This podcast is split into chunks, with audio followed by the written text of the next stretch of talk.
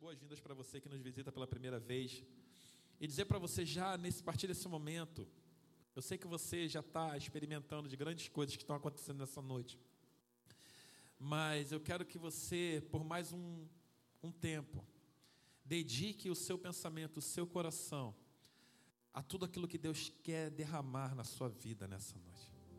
Existem coisas preciosas que o Espírito Santo quer ministrar para nós como igreja, através da Sua palavra. Mas eu costumo dizer isso, eu só aprendo muito dos nossos apóstolos. É, é que haja de nós uma expectativa para receber. E a expectativa fala de ter fome, de ter sede, não para receber nada que o homem tem para nos dar, embora homens, pessoas nos abençoem, mas uma expectativa para receber o que Deus deseja tratar, trabalhar e entregar para você essa noite. Deus ele tem prazer em surpreender os seus filhos. Deus tem prazer em te surpreender. E, e, às vezes a gente sai da nossa casa e vem para a igreja parecendo que vai ser o mesmo culto, que vai ser a mesma coisa. E às vezes nós, nós pensamos assim, cara, eu não, eu, eu não vou hoje. Quantos aqui já passaram e já sentiram isso? Só eu sinto. De hoje eu não quero ir para a igreja. E é, não, não sou eu que sinto, todo mundo sente. Hoje eu quero descansar, hoje eu quero ficar, mas é nesse dia, é nessa hora que Deus ele quer surpreender você, ele quer revelar algo para você, ele quer te renovar, ele quer fazer algo novo e ele quer trazer novo, novo entendimento, revelação. Ele quer fazer qualquer coisa para chamar a sua atenção e falar: "Filho, eu estou aqui, eu quero surpreender você". Ele é um Deus apaixonado por nos surpreender. Mas cadê a nossa fome? Cadê a nossa sede? Cadê o nosso desejo? Então, que nessa noite você possa estar com fome e sede daquilo que Deus vai fazer na sua vida. Não, não crie, não tenha preconceitos acerca do que Deus quer fazer. Nós não conseguimos mensurar o tamanho daquilo que Deus tem para fazer. Então nós só podemos nos submeter e mergulhar. Então já abra a tua Bíblia comigo em Efésios no capítulo 2, que a gente vai ler um texto do versículo 1 ao 7. Porque é algo que Deus estava ministrando no meu coração. E que se você pegar a palavra de Deus, a minha Bíblia aqui, por exemplo, cada uma vai ter uma quantidade X de páginas, mas a minha tem em torno de 1.900 páginas, porque é uma Bíblia de estudo e ela tem muitos comentários. Mas em cada uma dessas páginas você vai encontrar é, ferramentas, é, vai encontrar maneiras de Deus se revelar aos seus filhos, você vai encontrar maneiras como Deus fala com você, você vai encontrar maneiras como Deus, é, ferramentas que Deus te entrega para que você viva a vida que Ele tem para você. E, e, dentro desse arsenal, que eu posso chamar de um arsenal, que quando você está precisando de uma palavra de cura, você tem ela aqui. Quando você precisa de uma palavra é, de, de vitória sobre as perseguições, você tem ela aqui. Quando você precisa de uma palavra para afugentar o medo que você sente, ela está aqui. Quando você precisa de uma palavra para te animar e te reanimar e, e, renovar o teu ânimo e te dar fôlego para mais um dia, está aqui. Quando você, quando você não tem forças para dizer para Satanás, sai, aqui está escrito que ele dá ordem aos seus anjos, ao teu respeito, para te guardar em todos os seus caminhos. Aqui, nesse lugar, e nesse arsenal, a gente encontra uma pérola, a gente encontra, eu posso falar, é um achado, é um tesouro, dentro do tesouro, que é uma palavra que o apóstolo Paulo traz para a igreja de Efésios. E está lá em Efésios no capítulo 2, do 1 ao 7. Efésios não era uma igreja fácil, igreja. Efésios era uma igreja bem difícil. Eu já falei sobre isso aqui, eu não vou contextualizar muito sobre Efésios. Era uma igreja realmente difícil, porque era uma igreja mista.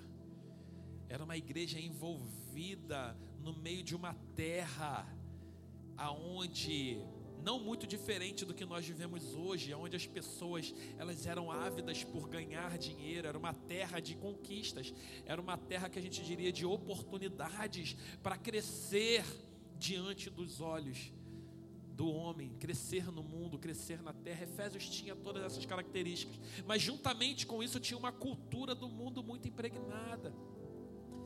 Mas olha o que o apóstolo Paulo declara para essa igreja, está lá a partir do verso 1, ele diz assim: ele, fala Ele, Ele vos deu vida, estando vós mortos nas vossas transgressões e pecados, nos quais andaram no passado, no caminho desse mundo, segundo o príncipe do poderio do ar, do espírito que agora age nos filhos da desobediência, entre os quais todos nós antes andávamos seguindo desejos carnais, fazendo a vontade da carne e da mente, e éramos por natureza filhos da ira, assim como os demais.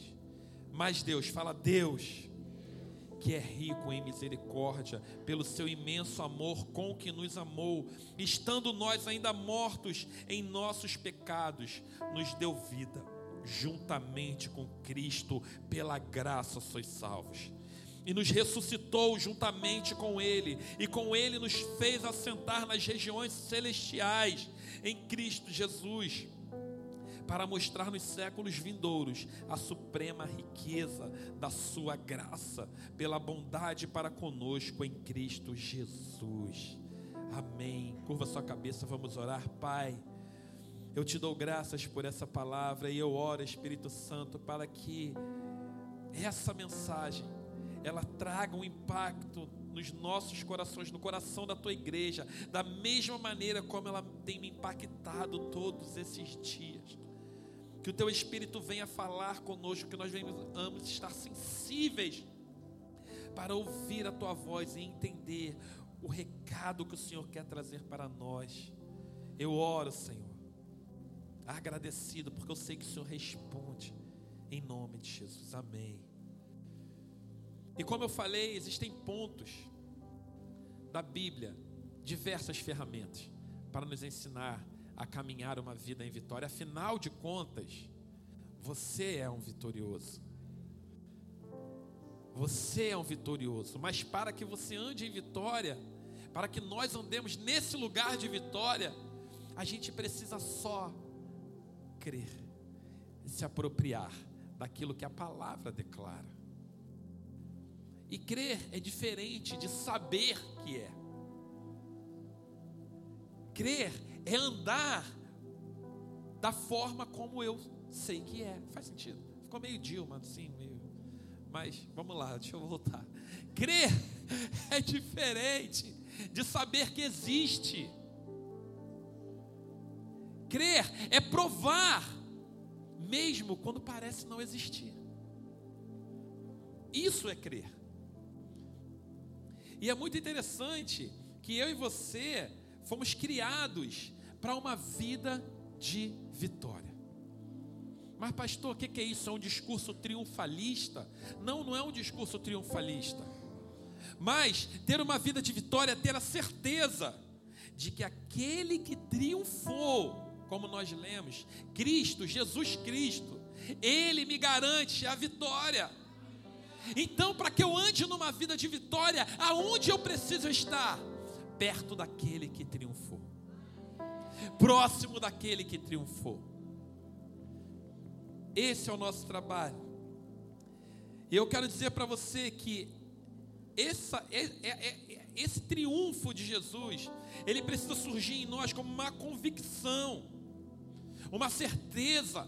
Convicção é uma certeza é uma certeza absoluta que não importa o que a pessoa mais influente dessa terra fale, ela não vai tirar e roubar de você a convicção, porque ela tem certeza absoluta, porque ela sabe de quem ela recebeu e de onde veio. E esse Cristo que triunfou, ele derrama sobre nós essa convicção do Espírito Santo, para que a gente possa caminhar nas verdades desse triunfo, de uma vida de vitória. E normalmente, eu gosto que o pastor Gessé ele fala, gente, eu sinto, peraí, muito. Eu, eu não sei porque eu tento, mas eu vou continuar tentando. Amém. Eu fico mais leve. Obrigado, Jesus. Amém. E eu gosto muito que o pastor Gessé fala, é uma, uma, uma palavra que ele fala, eu sou favorecido. eu sou favorecido. E, e ser favorecido é andar debaixo de quê? De um fa, de um favor. Quando Cristo Jesus morreu, ressuscitou e diz ali que ele nos ressuscitou e nos fez assentar com Cristo nas regiões celestiais, está dizendo que eu e você, sobre nós, sobre a vida da igreja, Ele derramou um favor que você não merecia, um favor sobrenatural que não tem a ver com você, mas só tem a ver com Ele, só tem a ver com quem Ele é. E existe um lugar muito, muito importante que a gente precisa entender, porque nós falamos, quando nós, quando nós começamos e falamos sobre uma vida cristã, é muito comum a gente falar acerca de construções, sim ou não? Sim ou não, gente? De verdade, me ajuda, interage comigo, por favor. Sei que talvez você possa estar meio reflexivo, mas é para você refletir. Mas se eu perguntar para você agora, quais são suas construções? você vai começar agora a refletir: o que, eu construí na minha vida? E cada uma pessoa vai pensar de uma maneira diferente. Ah, eu construí uma família. Ah, eu construí uma empresa. Ah, eu construí, não sei, um barco. Eu construí alguma coisa. Você vai começar a pensar nas construções, nas suas construções. Mas esse favor de Deus, ele não tem nada a ver com as suas construções. Ele não tem nada a ver com as coisas que você faz ou que você deixa de fazer. Esse favor imerecido de Deus, ele tem a ver com o que Cristo fez. Ele não tem a ver com quem você é, ele tem a ver com quem ele é. Com quem ele é e somente quem ele é. E isso deveria ser o suficiente para nós entendermos que somos favorecidos por ele independente do vento, independente da tempestade, independente é, se está sobrando ou se está apertado, ou se está faltando, nós somos favorecidos, porque em Cristo nós somos mais que vencedores. Nós somos favorecidos. Puxa o ar, se é que você pode. Solta, devagar. Faz esse exercício. Puxa e solta. Você escolhe quando puxar e quando soltar, mas quem determina se você vai puxar e soltar é Ele. E você é favorecido porque Ele deixa você escolher puxar e soltar a hora que você quiser. se você quiser parar por um minuto e tampar o seu nariz e eu não vou respirar. Você vai ficar um minuto sem respirar. Por quê? Porque Ele permite que você escolha. Ele permite que você queira. E o que Ele deseja de mim, de você, que a gente entenda que Ele deseja, que Ele quer que a gente o queira. Ele anseia que a gente anseie por Ele. Por isso, nós somos favorecidos. Porque poderíamos estar em qualquer outro lugar, poderíamos estar escolhendo qualquer outra coisa, poderíamos estar vivendo qualquer outra vida, mas por conta da Sua misericórdia, nós estamos aqui e podemos respirar, e podemos, com a nossa respiração, dar graças a Deus, porque Ele é bom e a Sua misericórdia dura para sempre. Ele é bom. Ele é bom. A presença de Jesus na terra, querido, não tem nada a ver com as tuas obras, com as tuas construções, com as minhas construções, com as pregações bonitas, com essa igreja sendo é, arrumada, com obras acontecendo. A presença de Jesus não tem nada a ver com isso. A presença de Jesus tem a ver com a misericórdia dele, com o amor dele, com quem ele é, porque isso é de fato quem ele é. Então, o que eu quero fazer com você nessa noite não é, embora não é errado quando nós ensinamos que devemos fazer boas obras, porque minha esposa ensinou até sobre isso hoje. Nós não somos salvos, está lá em Efésios no capítulo 2, se você continuar lendo, nós não somos salvos pelas obras. Nós somos salvos para as obras. Nós somos salvos e entendemos pela graça salvífica de Deus que fazemos as obras porque nós somos salvos mas nunca deveria ser um esforço sobrenatural nosso trabalhar incansavelmente para poder receber um favor de Deus. Você não precisa trabalhar incansavelmente para provar de um favor de Deus. E eu te provei isso hoje, quando você respirou e você soltou. Você não precisa trabalhar incansavelmente para isso, porque Ele te ama, e isso é suficiente. Ele te deseja, isso é maravilhoso. A misericórdia de Deus através de Jesus é a sua obra mais latente e real para nós, querido, para mim e para você. E é interessante, eu anotei isso aqui, que às vezes nós nos apegamos à imagem de um Deus que está o tempo todo frustrado com quem a gente é.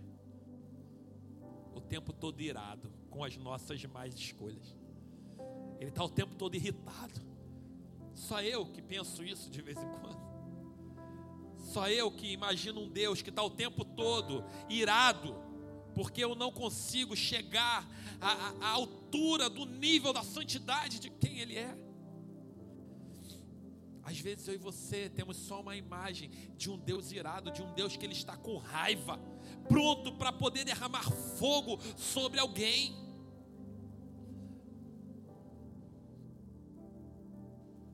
Não, querido. Deus não é como eu e você. Ele é misericórdia. E é por causa disso, por causa dessa misericórdia, a palavra diz que eu e você não somos consumidos que eu e você não provamos da ira de Deus. Deus nos livre de cair na sua mão irada, querido. E olha que interessante. A palavra ela diz que Deus é o que, gente? Isso, fala, Deus é a. Repete com, com a sua boca, fala, Deus é amor. Grava isso. Deus é amor. A palavra nunca diz, ou nunca disse, que Deus é irado. Ela não diz que Deus odeia, ou é ódio. Mas espera aí, então Deus não tem ira e Deus não sente? Não, não, não. Ele sente a ira e ele sente ódio. Isso são sentimentos que Deus tem. Mas quem Ele é? É amor, é misericórdia, Ódio e ira são sentimentos de Deus que duram um instante. Mas o amor de Deus e a sua misericórdia, a palavra diz que dura para sempre. Então o que eu e você precisamos entender é que isso aqui é longe de ser um discurso de então tá, tá vou viver da maneira que eu desejar. Não, de maneira alguma. Mas isso fala de uma compreensão de um Deus que me ama e que não está o tempo todo olhando para mim, querendo destruir quem eu sou. Ele não está querendo, ele está querendo resgatar quem você é. Ele está querendo resgatar você todo o tempo. É interessante no episódio, está lá em Lucas 9, que os discípulos, Jesus é rejeitado. E aí os discípulos falam assim, falam assim para Jesus: quer que a gente mande cair fogo sobre eles? Quem já leu isso? Quer que a gente mande cair fogo? Quantas vezes você e eu estamos doidos para cair fogo sobre alguém ou sobre alguma coisa? Mas Jesus falou assim: ou oh, vocês não entendem de que espírito vocês são? Vocês não entendem? Vamos ler, eu quero ler. Pode projetar aí, Lucas 9, 55. Lucas 9, 55. Mas Jesus voltando-se os repreendeu. 56. 56. Mas Jesus voltando-se os repreendeu. E seguiam para outra aldeia. Enquanto seguiam pelo caminho, alguém disse a Jesus: Não, peraí, eu errei. Oi? É 54? Então volta no 54. Então vai do 51 em diante, até o 54.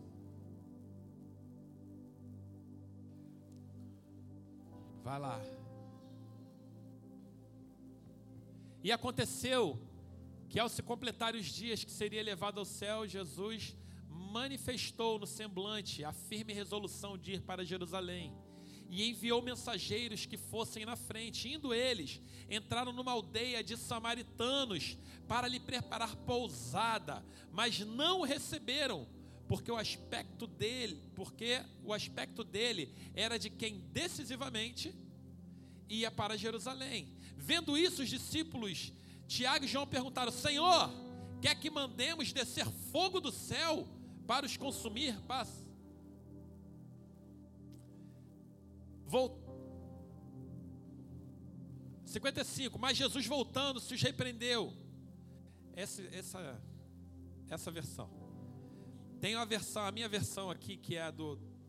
Oi?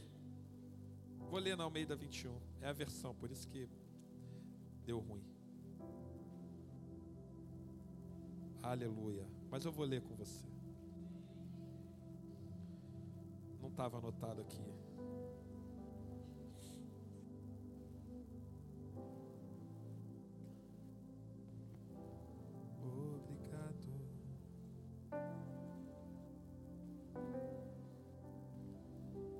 Ele, porém, voltando-se, os repreendeu: Vós não sabeis de que espírito sois, pois o filho do homem não veio para destruir a vida dos homens, mas para salvá-la.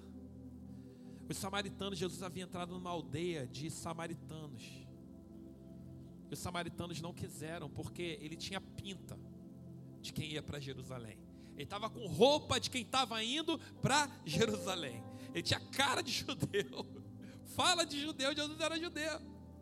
Não era samaritano. E judeus e samaritanos tinham uma briga.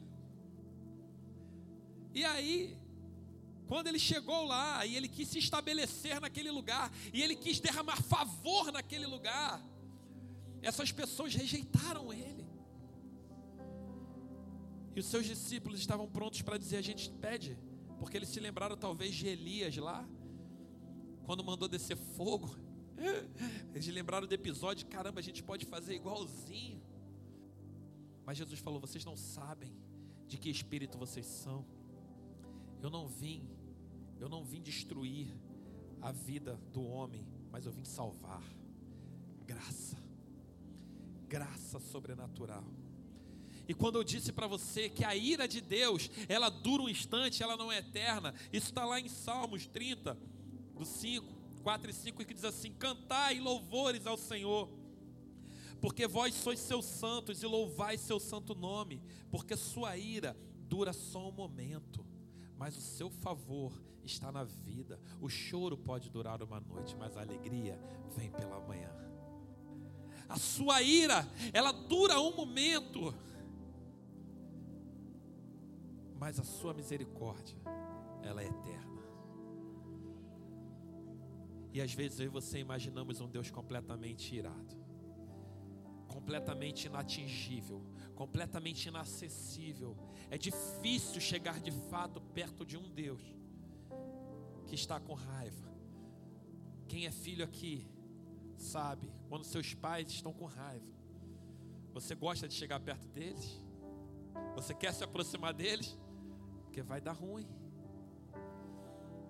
E nós construímos essa imagem de Deus, de um Deus irado e raivoso, que parece que quer o tempo todo nos fulminar pelas nossas más escolhas, pelos momentos em que a gente escolhe errado. Mas na verdade, o que ele quer fazer, ele quer dizer para você, filho, eu perdoei você.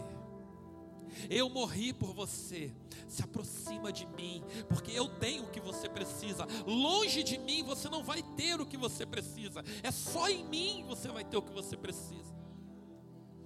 Você quer se livrar daquilo que você não deve é, caminhar na sua vida, você quer se livrar do pecado, você não precisa, você não tem que se afastar dele para voltar limpo, você tem que chegar sujo para que ele te limpe.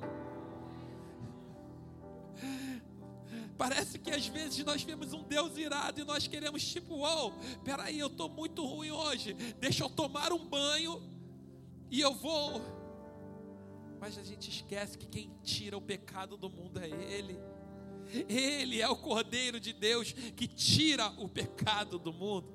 É Ele quem nos limpa, é Ele quem nos purifica, é Ele quem nos restaura. Então é para perto dele que nós precisamos correr em todo tempo e permanecer nesse lugar.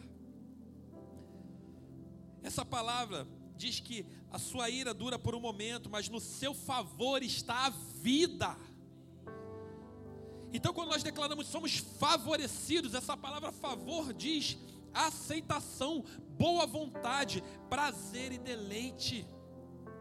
No favor de Deus na sua vida existe aceitação existe boa vontade, existe prazer e existe deleite. Existe prazer, existe deleite. Mas eu vou dizer para você, é muito difícil para nós aceitar essa realidade. Sabe por quê? Porque nós jamais aceitaríamos pessoas como nós perto de nós.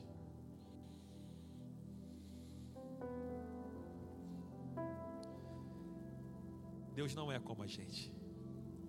Se Ele fosse como a gente, a gente não precisaria dele. Deus não é como nós. Basta você olhar, você aceitaria conviver com uma pessoa que é como você? Você teria boa vontade em caminhar com uma pessoa que é exatamente como você? Você teria deleite. Sabe o que é deleite? Se deleitar. Eu não sei nem expressar como é que é, o que é um deleite. Eu, quando pensei nessa palavra, eu até pensei em trazer e fazer um. Eu gosto de analogias. Trazer um pedaço de torta, bem deliciosa. Quantos aqui gostam de doce? De torta. A grande maioria normalmente gosta, né? Eu não sou um mega fã de doce, mas tem umas tortas que você olha que dá até vontade de comer. Cadê o meu bolo? Ah, lá tem um bolo, pensei na torta, cadê meu bolo? Hã? Comeram? Era meu. Ah, tá na geladeira? Tá, não precisa. Tem, alfa... tem alfajora aí? Gente, alguém tem doce? Tem brownie? Da tia Gabi? Alguém tem um doce aí? Desse? Mas não pode ser um doce que todo mundo já comeu, não. Não, deixa aí, deixa quieto. Mas você pega uma torta bem bonita. Imagina agora na sua mente uma torta bem bonita. E eu tô com essa torta aqui na minha mão. E eu pego essa torta e eu arranco um pedaço dela, eu boto na boca, eu mastigo e eu faço aquela cara de propaganda, né? De margarina, que uma porcaria margarina, mas eles fazem a cara tão boa. E aí tu fica, hum, hum. E aí você tá aí, caramba, isso deve ser muito bom. Quantos já viram uma propaganda e já olharam alguma coisa e viram as pessoas fazendo caras e bocas, comendo coisas, e imaginaram assim: uau, cara, isso deve ser muito bom. Já aconteceu com você ou só aconteceu comigo? Cara, Mas você só vai saber se você fizer o quê? Provar. Jesus é muito bom, querido. Eu posso fazer mil caras de bocas de falar dele, pular e preparar mil pregações acerca dele. Mas você só vai saber e conhecer dessa misericórdia se você provar dela. Se você sentir o sabor, se você sentir o paladar. Então tira essa imagem de um Deus que quer te consumir o tempo todo. Tira essa imagem, porque não tem nada que você faça que vai fazer Jesus te aceitar ou te reprovar. É o que Jesus fez que faz ele te aceitar. É o sangue de Jesus na sua vida que faz com que ele te aceite. Mas, pastor, então está liberado? Não, é isso. E é por isso que muitas vezes nós, o Espírito Santo ministrou isso no meu coração esses dias. Nós temos medo de pregar sobre essa graça sobrenatural de Deus, porque é uma graça sobrenatural mesmo. Não é uma hipergraça, mas é uma graça sobrenatural. Nós temos medo porque nós é, temos medo de como as pessoas vão entender o que Jesus fez. Querido, talvez a torta seja deliciosa para mim e eu vou me deliciar nela, e você vai comer, e você não vai gostar, e você vai fazer cara feia, e você não vai se deliciar. Mas isso não tem a ver com a torta, tem a ver contigo, querido. Isso não tem a ver com não tem a ver com Jesus, tem a ver com você e comigo, que não compreendemos essa graça e abusamos da graça. Mas eu não posso deixar de falar que existe uma misericórdia de Deus, um amor incondicional, que Ele não se detém a nada que você fez ou deixa de fazer. Ele não se detém ao quanto você é bom ou quanto você é ruim, não por causa de você, mais uma vez, mas por causa de quem Ele é de fato. E nós lemos: Deus que é rico em misericórdia lá em Efésios. Está lá em Efésios, no 4 ao 5, diz: Mas Deus é rico em misericórdia. Essa palavra rico fala que Ele é abundante, é que Ele é suprido. É basicamente é que Ele é preenchido de misericórdia e graça. Ele é completamente preenchido. E eu estou falando da obra de Deus em Jesus Cristo, da misericórdia dele e diz que ele é rico, suprido, abundante em misericórdia, pelo imenso amor com que nos amou, estando nós ainda mortos em nossos pecados. Ele nos deu vida juntamente com Cristo, pela graça sois salvos. Ele não nos deu vida juntamente com Cristo quando nós falamos: Jesus, eu te reconheço, tu és bom. Não quando nós nem sabíamos o quão bom Ele era. Era por aqueles que não mereciam. É por aqueles que não fizeram por merecer. Ele veio, Ele morreu por mim e por você. E por isso que a palavra diz que é o sangue de Jesus Cristo que nos purifica de todo pecado. É o sangue, é esse sangue derramado que nos purifica de todo pecado. E é por causa desse sangue nós temos livre acesso a Ele. Esse sangue nos dá liberdade para entrar e para sair também. Esse sangue nos dá liberdade. E a gente tem medo dessa liberdade. A verdade é que eu e você, nós temos medo da liberdade. A gente anseia pela liberdade que a gente teme. Porque você se conhecendo como você é, se você tivesse toda a liberdade que você deseja, você sabe que talvez você se tornaria a pior pessoa dessa terra. Mas Cristo não tem medo de te dar toda a liberdade. Ele não tem medo de te dar, de te entregar tudo que Ele é. Ele não tem medo. E agora basta você, o que eu vou fazer com essa liberdade? O que que eu vou fazer? Essa é a graça de Deus.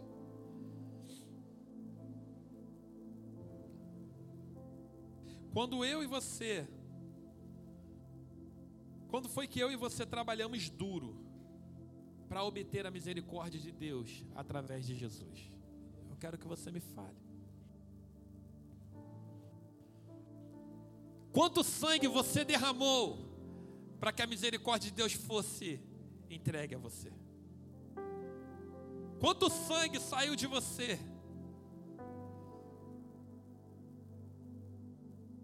Antes mesmo que você existisse, o sangue dele já havia sido derramado. E é dessa liberdade que eu e você precisamos gritar para as pessoas. É essa liberdade, é esse lugar que eu e você precisamos levar as pessoas até essa fonte que é Jesus foi falado aqui, acho que foi Moisés que falou na reunião de voluntários. Existe um mundo lá fora com sede, com fome. Mas, pastor, como você sabe que eles têm sede e fome? Porque eles negam a Deus com seus atos, sim. Isso, é mais, isso aí, na verdade, é a maior prova de que há fome e sede, porque eles não conhecem a Deus. Existe uma terra. Existem pessoas dentro da sua casa, existem pessoas dentro do seu trabalho, existem pessoas na sua faculdade, existem pessoas onde você anda, caminha, com fome e sede. E você, que crê em Cristo, que crê nessa misericórdia, no seu interior flui rio de água viva, uma fonte que jorra para a vida eterna. Elas estão esperando de um lugar para beber. Elas estão esperando de uma fonte para se saciar. Mas tudo que eu e você temos apresentado é que um Deus irado. E ninguém quer se aproximar de uma pessoa irada. Ninguém. Ninguém. Nem você e nem eu. Ele enviou Jesus, querido. Porque é, é bem interessante, isso fala de cultura. A palavra fala que o Espírito Santo convence o homem da justiça, do juízo e do pecado, correto? Do pecado, da justiça, de qual é a ordem? Pecado, justiça, pecado, justiça e juízo. É, essa ordem é importante, grave. Pecado, justiça e juízo. Mas olha que interessante. E é real isso. O Espírito Santo ele faz essa obra. Ele convence o homem do pecado. Ele convence o homem o pecado, convencer do pecado é convencer, cara, que eu e você não tem nada que a gente faça que nos torne bons de fato diante de Deus. Não tem nada que você possa produzir nessa noite que te torne bom de fato diante de Deus, justo o suficiente para acessar a presença de Deus, se não for o sangue de Jesus. Por isso que ele fala que o Espírito Santo nos convence dessa realidade. E convence não só, convence o mundo dessa realidade. E é por essa razão que o mundo está do jeito que está, porque as pessoas sabem a condição a qual elas vivem ainda que elas não queiram largar, isso é outro detalhe, mas elas são convencidas de que elas vivem mal. O mundo é convencido disso. O Espírito Santo também convence da justiça. O que, é a justiça? É, a, é, o, é Jesus Cristo querido. Só Ele é o caminho, a verdade, a vida. Ninguém vai ao Pai se não for através dele. E do juízo que é o julgamento daqueles que receberam, que entenderam esse favor e essa graça, e daqueles que rejeitaram esse favor e essa graça. E é interessante porque às vezes parece, a impressão que eu tenho é que parece que Jesus veio ao mundo só para apresentar as características detestáveis desse mundo. E a gente faz questão de apresentar o que é detestável no mundo. A gente faz questão de apresentar o que não presta no mundo. Mas, querido, até uma pessoa, o mais ateu dos ateus, ele sabe que o mundo é mau e que a cultura do mundo não presta. Ele sabe. Ele já sabe. Então, se Jesus, ele não veio apenas para denunciar isso, o que mais ele veio fazer? Ele veio mostrar aquilo que parece que não está tão óbvio assim para mim e para você. Ele enviou Jesus para mostrar que a sua misericórdia eterna e sua infinita graça, elas estão disponíveis para nós, independente de nós. Independente de nós. E aí, o que você vai fazer com essa verdade? Eu não sei. Eu não sei. Somente Jesus, com seu sangue, seria capaz de arrancar as lentes manchadas pelo pecado e mostrar que Deus é rico em perdoar. Deus é rico, é rico em graça e misericórdia. O louvor pode subir.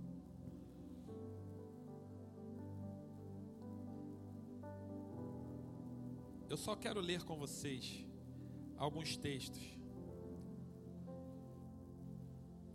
que eu escrevi sobre misericórdia, que eu coloquei aqui sobre a misericórdia.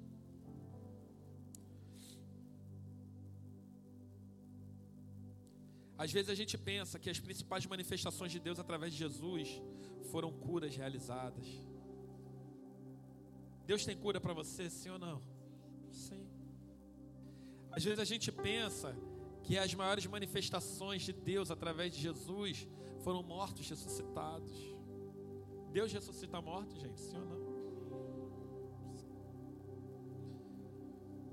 Às vezes a gente pensa que maior milagre de Jesus é alimentar uma multidão com cinco pães e dois peixes. Mas o maior milagre de Jesus é derramar graça e misericórdia sobre aqueles que não mereciam. E isso é difícil para mim para você. Isso é muito difícil para a gente. Porque a gente não faria isso.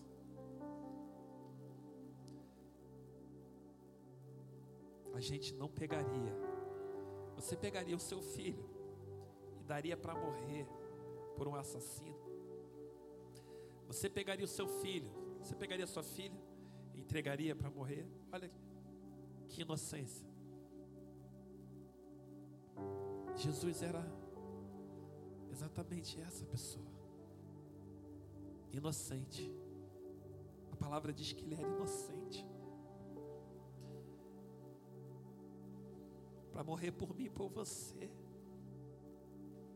Essa misericórdia que existe uma misericórdia que nós vemos na Bíblia por muitos momentos, que ela é condicionada a coisas que nós fazemos.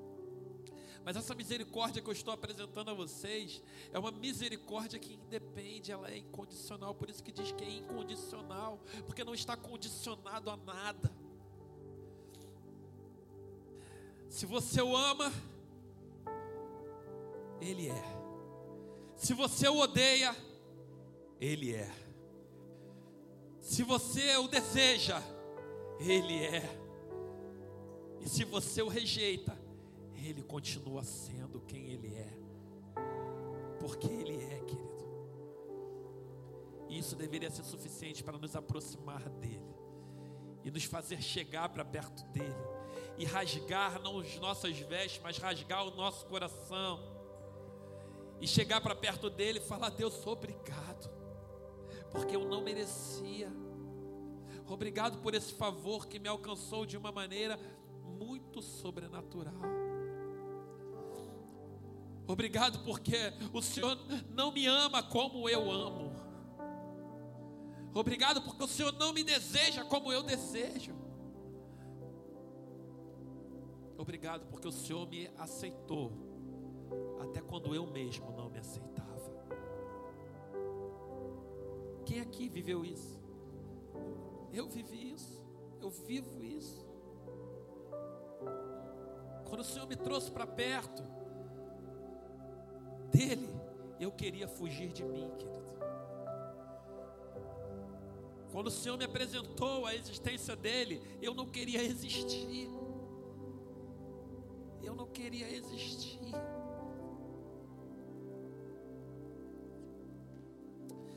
Essa misericórdia é difícil demais para nós. Ela é difícil demais para nós. Lamentações 3, 22 e 23, eu vou ler rapidamente com você a bondade. E quando eu falo dessa misericórdia, no original, é como se fosse aquela que não depende de mim.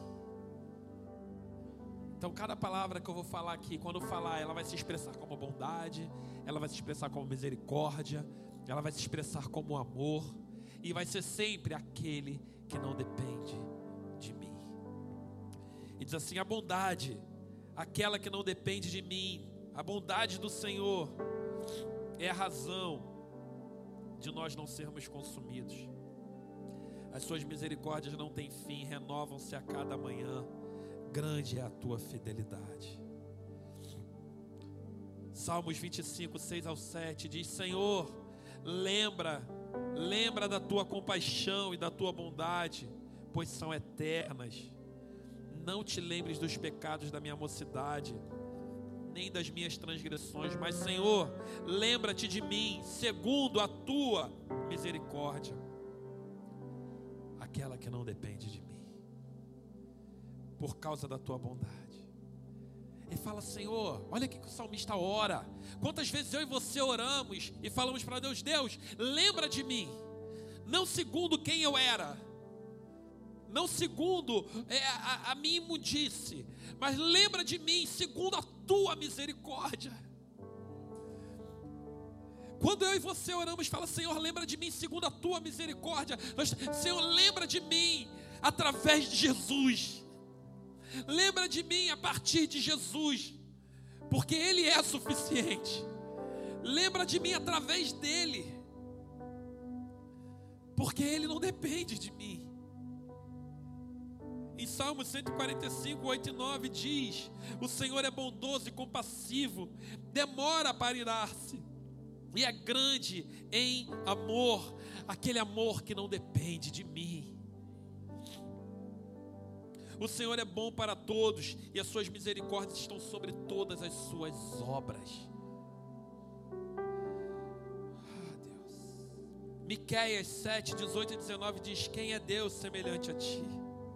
que perdoas a maldade e se esquece da transgressão, da remanescente da tua herança.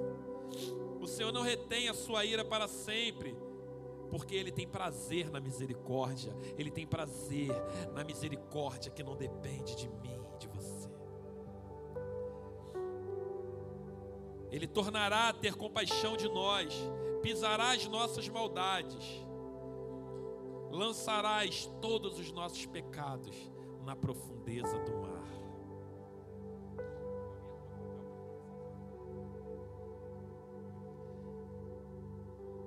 E parece que constantemente nós estamos, obrigado.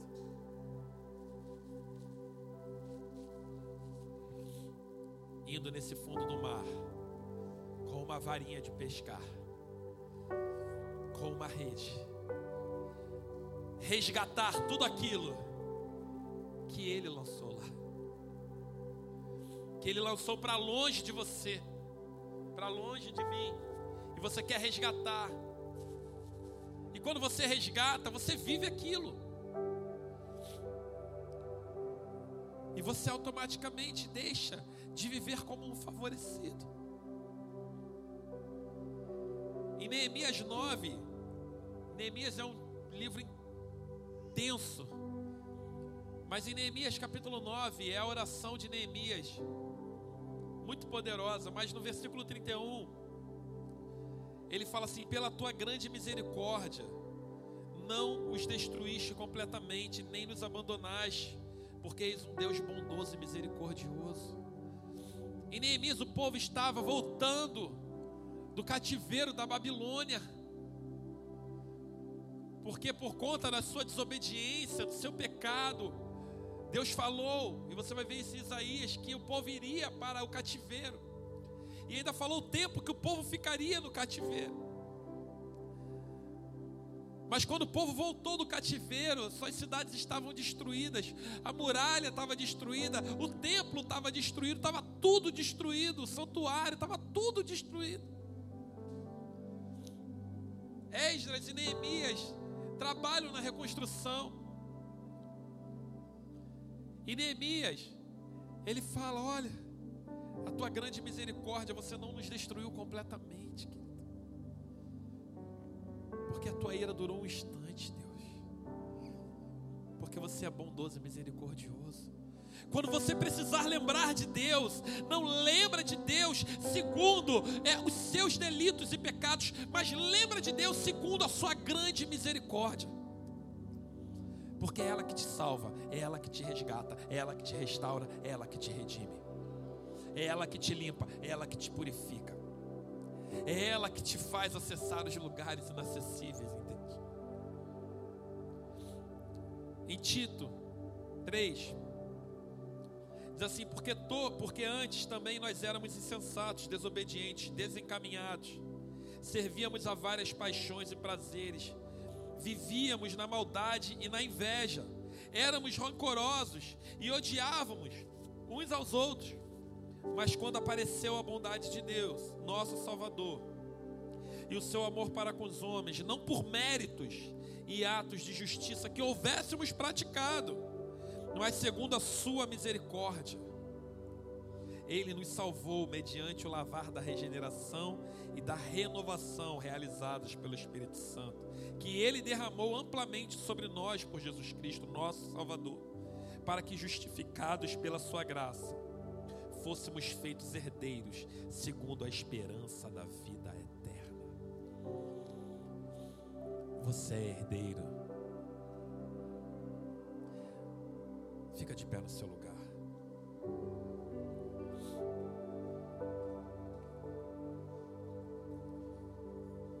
Eu queria falar com você.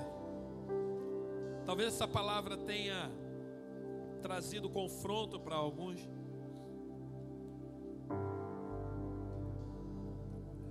Para outros talvez refrigério. Mas eu quero dizer para você uma coisa.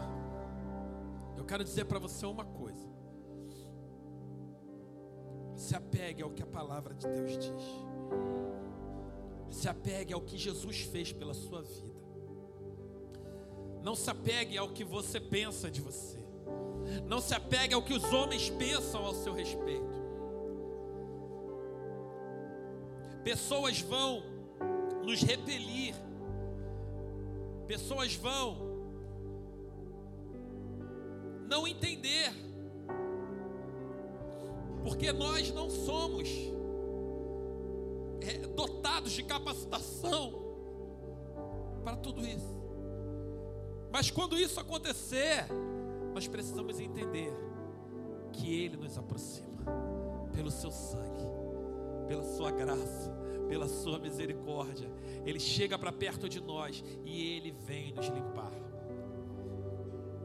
E nessa noite, tem alguns de nós com muita sede. Tem alguns de nós com muita fome.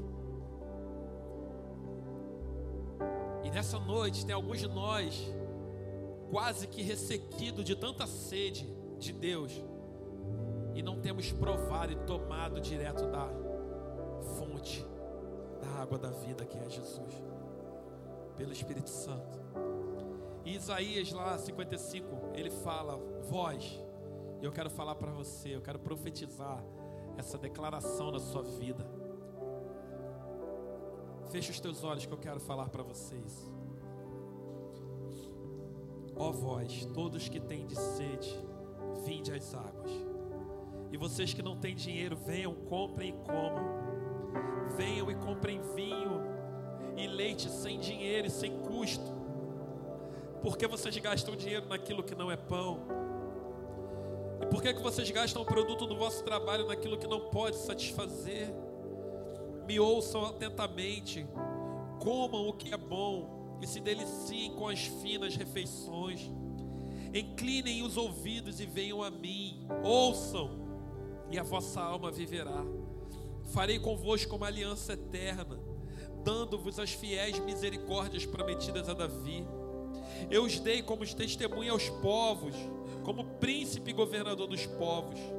Tu chamarás, Jesus, chamarás uma nação que não conheces, e uma nação que nunca te conheceu correrá para ti por amor do Senhor, teu Deus, e do Santo de Israel, porque ele, Jesus, te glorificou, glorificou a Deus.